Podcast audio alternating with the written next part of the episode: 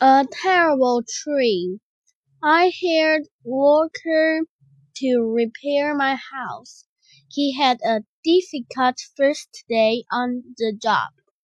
As I drove home, the man didn't say a word, but to my surprise, he invited me to meet his family.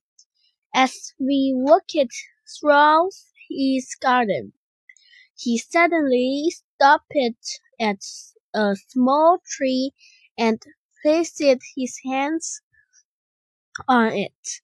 Then, when he opened the door, he completely changed. Instead of his terrible face, there was now a warm smile on his face. He hugged his two children and kissed his wife happily. The following day, I asked him about the tree. That, that's my trouble tree. I won't bring my terribles home.